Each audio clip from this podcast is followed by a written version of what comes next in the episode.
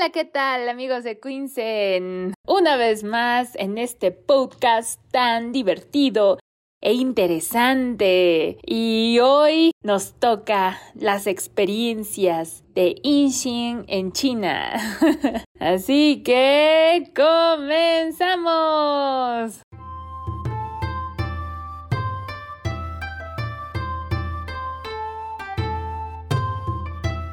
Y esta experiencia va a ser acerca del mercado en China. Cómo se desenvuelven los negocios, cómo tienes que hacer negocio, todas esas prácticas que sin duda alguna han hecho que los chinos, la población, la sociedad china haya crecido y se haya desarrollado tremendamente a lo largo de estos 50 años que a todos nos tiene sorprendidos y realmente hay muchos de ustedes que me dicen, ay, es que ¿por qué no nací chino? O sea, hay otros que no, ¿no? Hay otros que es de, ah, sí, nos están conquistando. Pero yo creo que todo, todo, todo tiene una cara positiva un lado positivo y si tú eres pues un emprendedor, un negociador, un comerciante, un empresario, pues esto te va a servir, te va a servir porque estás basándote en una estrategia o en un modelo de negocios que obviamente tiene muchísimos resultados. Y bueno, Ahí les va. Los negocios en China, como bien lo hemos mencionado durante todos estos años, se hacen a través del guanxi. Y el guanxi es esa relación no comercial, o sea, no tanto comercial, porque al final de cuentas es comercial, pero no la hacen ver comercial, la hacen ver como más de amistad, una relación así, súper calmada, relax, te invito a comer, tú me invitas a comer y así, ¿no? O sea, al principio las personas nuevas que no saben nada de esto, primero se emocionan muchísimo porque nos invitan a comer. Y esa comida dices, ay, wow, esta, esta empresa me está invitando todo, ¿no? Pero en realidad lo que hace estas empresas, o sea, porque son todas, al menos yo nunca he tenido en la primera pues en la primera conversación, en la primera negociación, jamás he pagado como una compradora, como un extranjero, como un amigo. O sea, los chinos sí tienen esa... Mm, en los mexicanos decimos esa amabilidad, esa confianza, me están consintiendo, pero en realidad es parte del proceso que ellos tienen que seguir. Y ese proceso pues es primero acercarte a que conozcas a su familia, su cultura, sobre todo su cultura. A veces no entran muchos detalles en su familia, pero aún así como allá obviamente no hay narcotráfico. Y hablo del narcotráfico porque aquí en México los mexicanos somos así súper, súper cuidadosos y no hablar de más de las propiedades, del dinero que ocupamos, de los hijos, de, las, de los familiares, o sea, todo porque estamos súper espantados por tantas cosas violentas que pasan en nuestro país. Pero en China no, en China es algo más abierto. Yo me acuerdo una vez en ese Shanghai de antaño. que una viejita, o sea, yo fui a un restaurante a comer, ¿no? Ahí a una, a una cocinita, ni siquiera, porque los restaurantes son restaurantes, donde te sirven así los, los mariscos gigantes y nadando. Pero las cocinitas pues ya están ahí los platillos y ya tú eliges y listo. Y en esa cocinita estaba un señor comiendo, llegó otra señora y esa señora pues en ese Shanghai de antaño no habíamos muchos extranjeros en Shanghai, o sea, era, era como que muy, todavía era muy um, extraño ver a extranjeros en la ciudad, en cualquier lado de la ciudad. Yo estaba comiendo ahí feliz con mis quites, quites son palillos, y se me quedan viendo, o sea, no es algo así como que hay una miradita de repente, ¿no? Una miradita así indirecta, no, o sea, se te quedan viendo y hasta platican de ti. se te quedan viendo y esas dos personas estaban plática y plática de mí, ¿no? Ay, ¿de dónde será? ¿De dónde crees tú que será? Se ve, se ve con ojos grandes. O sea, obviamente, ¿no? Eh, en chino le estaban diciendo. Y dice, ay, pregúntale. Bueno, a ver, ya, y ya, me preguntan. Ay, ¿de dónde eres? De México. Ah, pensábamos que eras de, de India. Generalmente a los mexicanos por el tono de piel eh, se suelen confundir con, con hindús, con a veces con malayos, pero los malayos tienen sus ojos un poco rasgados. ¿Dónde más? Bangladesh, o sea, el tipo, el tono de piel no se asemeja al tono de piel general de Estados Unidos o de Europa o así, ¿no? O sea, pero jamás en su mente les pasa por aquí México, o sea, México es o bueno, era un país recóndito que nadie sabía nada más que fútbol. más que fútbol, o sea, el, tema de conversación de las personas chinas cuando te decían, ah, de México, ah, el fútbol, fútbol, sí, el soccer, sí, está bien. y entonces, en esa plática, de hecho, me acuerdo muy bien porque fue la primera plática donde se me hizo esa pregunta tan diferente a la que me harían aquí. Yo estaba con la beca, obviamente no trabajaba, y me preguntaban, ¿tú cuánto ganas? Le digo, no, yo soy de beca. Ah, bueno, ¿cuánto recibes de beca? Así totalmente directo. Y decía, ah, o sea, me chocó tanto. O sea, quedé en shock más bien. Mucho, mucho, mucho que dije, ¿y ahora cómo lo respondo? Si le respondo lo real, ¿será peligroso? Si le respondo con mentiras, ¿será bueno o, o, qué, no? Y ya le hice otra plática porque no le pude responder, o sea, el gobierno este, me dio una beca, que no sé qué, que no sé cuándo, pero cuánto es. E insistían, insistían y yo decía, ay no, ese momento tan, pero tan de nerviosismo extremo, de verdad, me hizo que no pudiera responderle la pregunta y ellos, yo creo que lo notaron y ya empezaron a hablar de sus hijos. Y me dijeron, no, ah, bueno, porque mi hijo gana tanto, mi hijo es abogado y gana tanto. De hecho, ya se compró un departamento de tanto. O sea, ellos sí realmente te dicen cuánto ganan sus hijos, porque generalmente pues son los hijos los que están en su vida productiva y pues es de presumir el hijo a ver cuánto gana. Además de eso, recuerden que ya les había contado la otra experiencia de la matrimoniación, que pues los los papás, tanto de hijos, principalmente de hijos, porque ahí sí suele ser un poquito machista el asunto, la sociedad, o sea, el hombre tiene que convencer con todas las cosas que tiene a la mujer para que se case con él. Dicen, ah, bueno, a ver, mi hijo gana tanto al mes, tiene un auto de tanto costo, de tanto precio, tiene un departamento que costó tanto. Entonces ya la mujer dice, ah, bueno, está bien, sí, me interesa.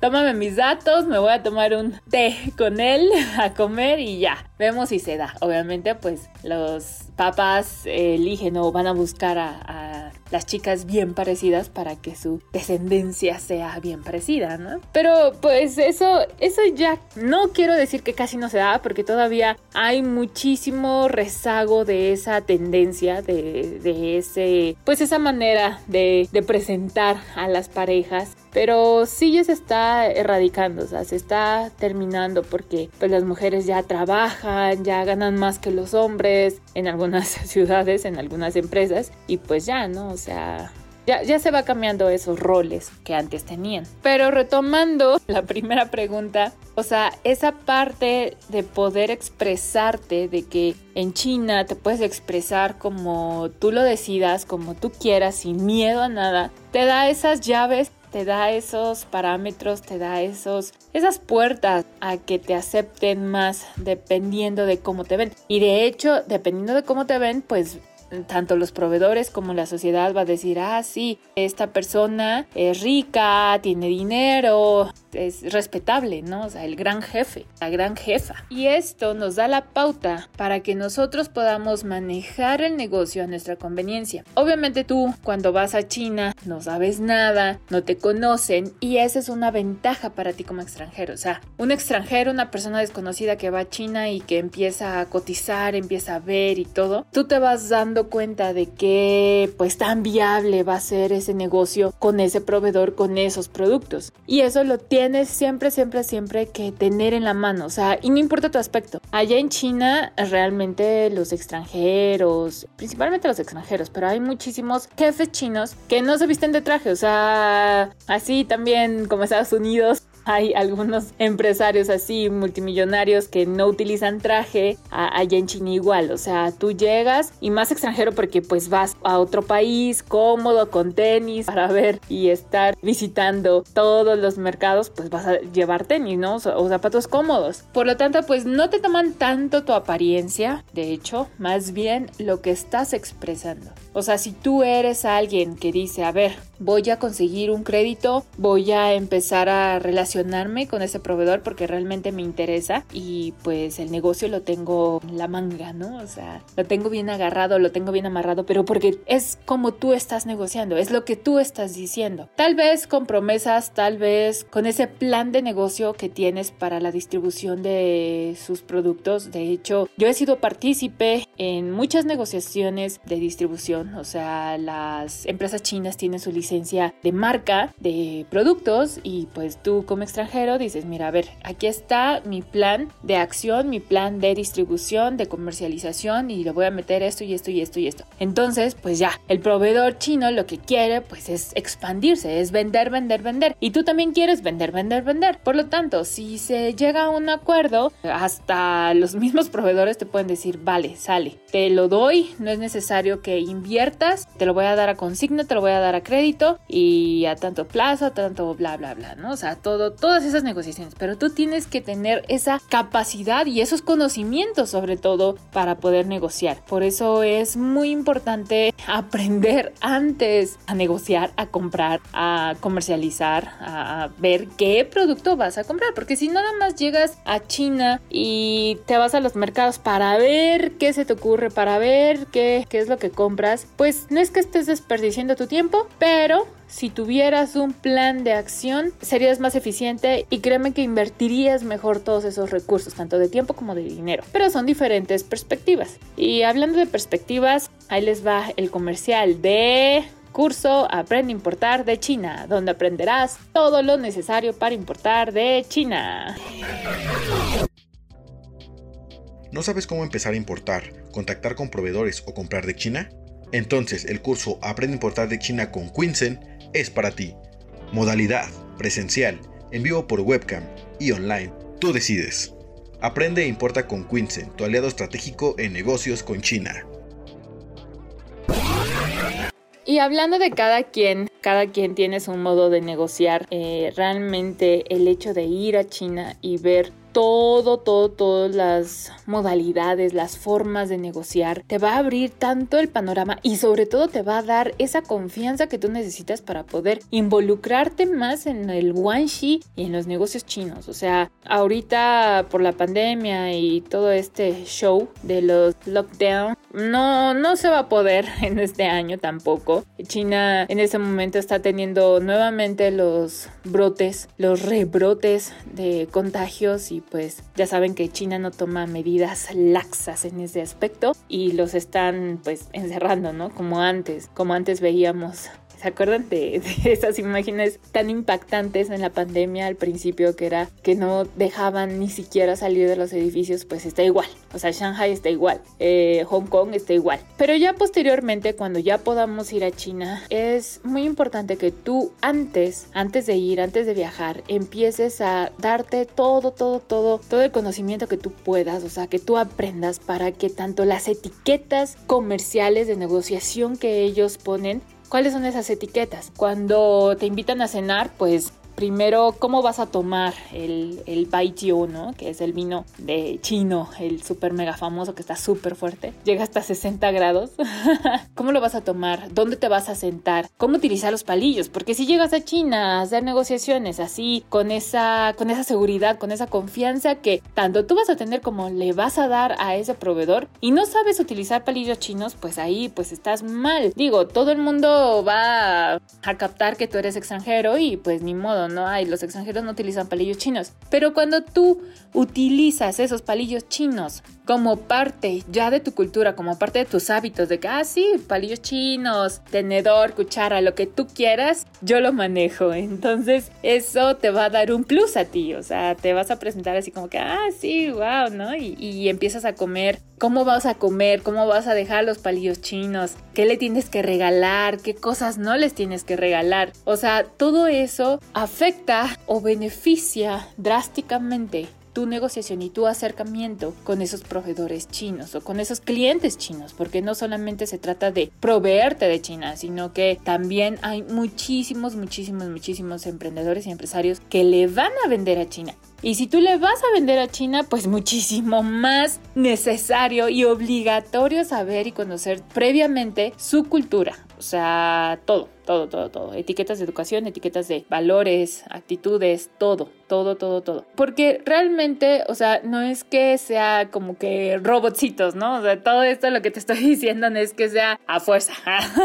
Pero te va a dar esa ventaja, te va a dar ese plus a ti y vas a poder acercarte más. Así como a mí me dijeron, ah, sí, ¿cuánto ganas? O sea, esos temas de conversación te los van a hacer y van a ver ciertas preguntas como que te van a impresionar. Te van a impresionar mucho porque no estamos acostumbrados aquí los mexicanos a preguntar tantas cosas tan íntimas. De hecho, algo íntimo que tú no le debes de preguntar nada es acerca de su esposa. Eh, las esposas, eh, pues, son como que si el proveedor o, la persona te quiere compartir acerca de su esposa, cómo se llama, cómo es, qué cosas hace y demás, pues ya adelante, pero, pero así como que, ah, sí, tu esposa, eh, no.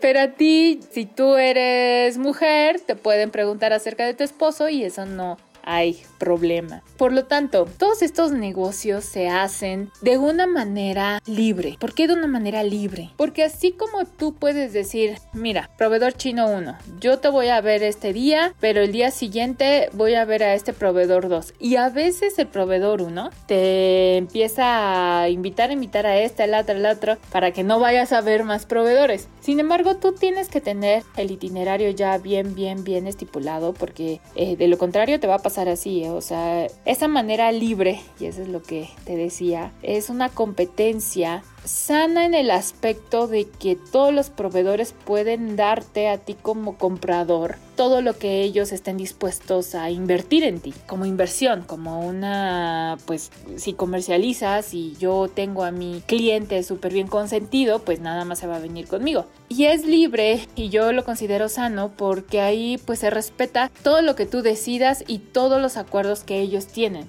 Cuando tú vas eh, a los mercados, que generalmente son los mercados de piratería, hay muchísimos revendedores, o sea, muchísimos comisionistas más bien, no son revendedores como tal. Son comisionistas, son vendedores que se llevan una parte de lo que compres y que te están esperando afuera del metro, afuera del metro con sus libretitos. Si tú ya fuiste a China seguramente ya sabes de lo que te hablo, con sus libretitos, una, una mini libretita celulares y así, ¿no? O sea, ¿para qué la libretito sabe? El mini catálogo, para que tú veas, ah, mira, tengo estos bolsos, estos relojes, este y este y este y este. Ven, ven, ven, ven, ven, te voy a dar buen precio y ya, ¿no? Te empiezan a convencer. En esa zona, en esa zona, si tú vas con esa persona de esa zona o de esos mercados, porque a veces son varios mercados, ya no te puedes alejar, ni quitar, ni deshacer, ni nada de ese comisionista, de ese vendedor, porque tienen ese acuerdo. O sea, si tú empiezas si tú le dices al, a sus vendedores, porque ellos te llevan con esas pues a esas tiendas, a esos departamentos donde tiene toda la mercancía, ellos te llevan, ¿no? Además se ven muy,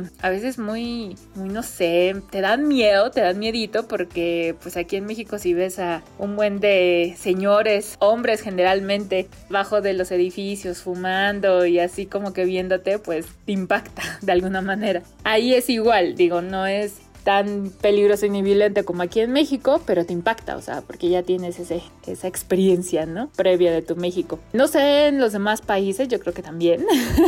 Ver a personas tomando, fumando, que en este caso en China no es tomando, más bien fumando, pues abajo de los edificios así en grupitos. Dices, ay, ay, ¿dónde me vine a meter? ¿Dónde me trajeron? Pero eso es porque los edificios en sus departamentos tienen esas tiendas. ¿Por qué? Pues porque es ilegal. O sea, es ilegal todo este mundo de la piratería. Y ahí ojo con todos los que quieran hacer negocios con piratería de China porque sí se puede, pero es ilegal y te va a costar. Y además tienes ese riesgo. Aunque todo el mundo, aunque el aduanero te diga, ay, en tu país, ¿eh? en tu país no pasa nada, yo te lo brinco, yo te lo traigo, sí tiene riesgo y siempre va a tener riesgo. Que te diga que no tiene riesgo pues te está mintiendo y ahí tú sabrás. Pero bueno, existe ese negocio, hay, imagínense, por eso hay desde Deng Xiaoping, 1980, por ahí, porque Deng Xiaoping fue en 1978, pero bueno, eso lo dejamos para otro podcast, la historia de China. Por esos años, pues empezaron a surgir esas copias, esa producción de copias, clones de productos de pues, marcas registradas muy importantes. Y desde ahí, pues se ha mantenido, ha crecido el negocio. Ahora ya no hay nada más de clon, sino clon A, clon AA, clon AAAA. Que qué significa entre más As tenga, pues de mejor calidad. Es decisión y es pensamiento de cada quien. Y es muy respetable. Entonces, si tú quieres alejarte de esa persona que te llevó a esa tienda, ya no puedes y buscar otra, ¿no? Para ver más modelos y más más tienditas así escondidas y así, no puedes. O sea, ellos tienen una pues un acuerdo en donde todos los vendedores, todos los comisionistas dicen, pues yo lo yo lo pesqué a este extranjero y ya, es mío, es mío hasta que se canse. Y pues si no te gustó nada de lo que él te enseñó o de lo que los vendedores te enseñaron, pues ni modo. O sea, tratas de ir eh, otra vez a otro lado, pero te cachan, te ven, porque obviamente tú eres el único extranjero que se viste diferente, que tiene tono de piel diferente, peinado diferente y todo diferente, pues te captan. Y es ahí donde el negocio, el tipo de comercio, el tipo de pues realizar negocios cambia un tanto, porque aquí en México, si bien a veces se tienen esos tipos de, de, reglamentos, de políticas entre los revendedores, entre los fabricantes, entre los pues tiendas, no siempre es respetado, o sea, siempre es así como que el mexicano va a querer eh, buscarle por aquí, buscarle por allá, aunque rompa reglas. Y en China no, en China se respetan y eso es lo que hace más abierto, no sé si llamarle justo, ¿tú qué opinas? El comercio, porque ya está sistematizado, ya tiene esas políticas y pues tú puedes pescar a cualquier extranjero que pues que convenzas, ¿no? O sea, que no que se deje, sino que convenzas. Y pues ya, es tú le empiezas a mostrar y haces tu trabajo, haces, haces ese labor de convencimiento. Además de eso, pues los vendedores no se enojan, o sea, no es como que... Estoy hablando de los vendedores de las tiendas ya de vendedores, ¿no? O sea, de dónde están los productos, más bien. No se molestan, sí regatean contigo, pero no se molestan porque hay tantas personas que van diario, tanto chinos como mexicanos, como estadounidenses, como de todos los países habidos y por haber, que van y van y van y pues dicen, ah, bueno, pues ya, ¿no? O sea, en el caso de esos mercados, en el caso de las fábricas también es diferente, es diferente, pero bueno, ahorita estamos en los mercados. Van y van y van a comprar y pues ahí si te pueden encajar el diente, porque yo creo que esa es la mejor frase que puedo utilizar, encajar el diente porque en realidad pues esa bolsa les cuesta 100 yuanes y a ti te la venden en 1000 yuanes y si no le regateas, no le bajas el precio, pues te la venden en 1000 yuanes. Pero en las fábricas entonces pasa otra cosa. Y las fábricas también tienen sus comisionistas. Hay muchísimas fábricas que tienen sus comisionistas, sus vendedores y generalmente así se hacen los negocios porque las fábricas pues es más dedicada a la venta. Hay fábricas que tienen su página en Alibaba, hay otras que no y hay otras que le venden a esos distribuidores de Alibaba. Por eso no creo que sea siempre necesario buscar la fábrica, menos que tu inversión, y eso siempre se los voy a repetir hasta que me canse, que no creo que sea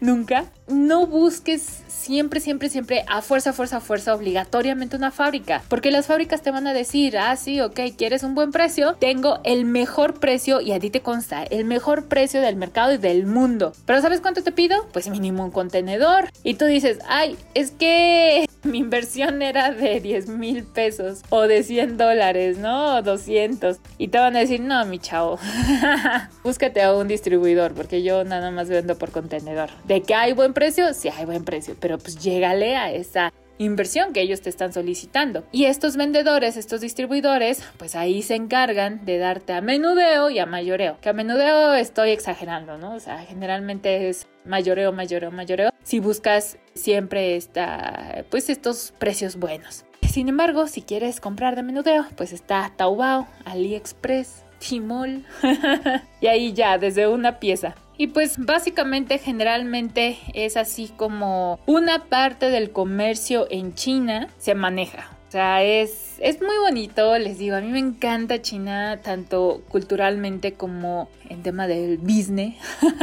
negocios, business en China, porque es tan interesante o tan diferente la cultura esas metodologías, esas estrategias que tanto, tanto cualquier población como los vendedores, vendedores, los que tienen fábricas, los que tienen la manera de distribuir, hacen acuerdos y crean esas políticas y esas reglas. O sea, creo que esa parte que tienen socialista deja ver muchísimo todas esas tácticas, estrategias en la práctica del comercio diario. O sea, es, es muy, muy agradable. O sea, te divierte Luego a veces te ponen a sudar porque te preguntan cosas y tú dices, ay, ¿qué digo? ¿Qué hago? ¿Me conviene? ¿No me conviene? Pero la práctica hace el maestro. Por lo tanto, yo te sugiero que desde Alibaba, desde 1688, empieces a realizar esas negociaciones, empieces a, a negociar, a platicar con los proveedores, cualquier proveedor que te llame la atención para que tú pues te empapes de todo ese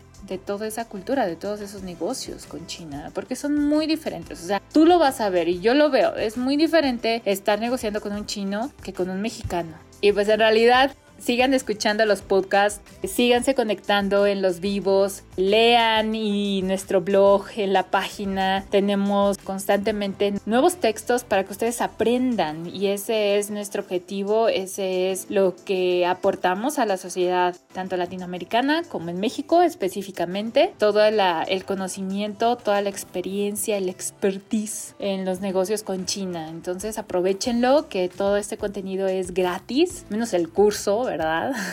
Pero todo lo demás es gratis y ustedes pueden aprovechar y aprender muchísimo, muchísimo de eso. Por lo tanto, los invito a que nos sigan en todas las redes sociales, Facebook, Instagram, aquí en Spotify, en este podcast y en los videos de YouTube. Nos vemos en el siguiente vivo si te conectas y si no, a través de las stories y si no, a través de las publicaciones o mensajes directos. Mensajes directos les dejo el WhatsApp 55 3206 1982. 再见，拜拜，谢谢。